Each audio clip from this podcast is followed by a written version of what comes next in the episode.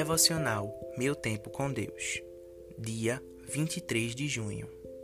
O texto de hoje encontra-se em Mateus 13, dos versículos 1 ao 9. Naquele mesmo dia, Jesus saiu de casa e assentou-se à beira-mar. Reuniu-se ao seu redor uma multidão tão grande que por isso ele entrou num barco e assentou-se. Ao povo reunido na praia, Jesus falou muitas coisas por parábolas, dizendo: o semeador saiu a semear. Enquanto lançava a semente, parte dela caiu à beira do caminho, e as aves vieram e a comeram. Parte dela caiu em terreno pedregoso onde não havia muita terra, e logo brotou, porque a terra não era profunda. Mas quando saiu o sol, as plantas se queimaram e secaram, porque não tinham raiz. Outra parte caiu entre espinhos, que cresceram e sufocaram as plantas. Outra ainda caiu em boa terra, deu boa colheita a cem, sessenta e trinta por um. Aquele que tem ouvidos para ouvir, ouça. Tema de hoje: Semeando a Palavra. Hoje é um dia especial no calendário nordestino, véspera de São João. Logo mais, veremos nas festas juninas fogueiras, fogos de artifício, forró e muitas comidas típicas de milho. Impossível não se deliciar com canjica, pamonha, pipoca, cuscuz e bolo.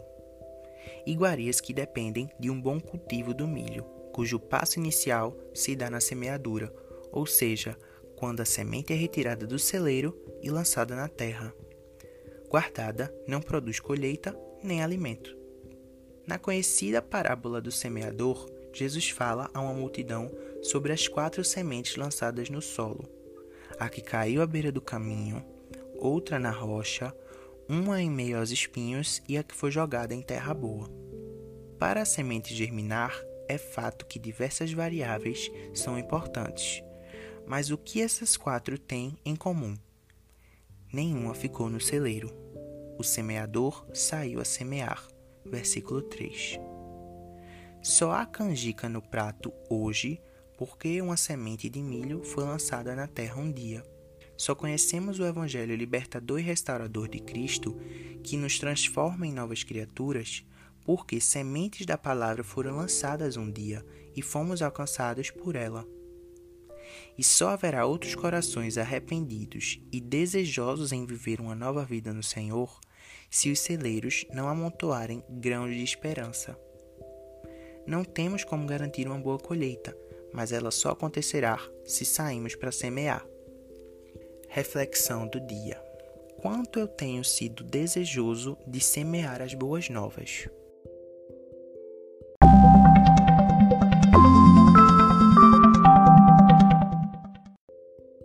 Na leitura bíblica sugerida para a leitura da Bíblia toda em um ano, temos hoje os seguintes capítulos: Esther, capítulo 9 e 10, e Atos, capítulo 7, versículos 1 ao 21. Nos capítulos de Esther, lemos a vitória dos judeus, a comemoração do Purim e a grandeza de Mardoqueu. E neste capítulo de Atos, lemos o discurso de Estevão no Sinédrio.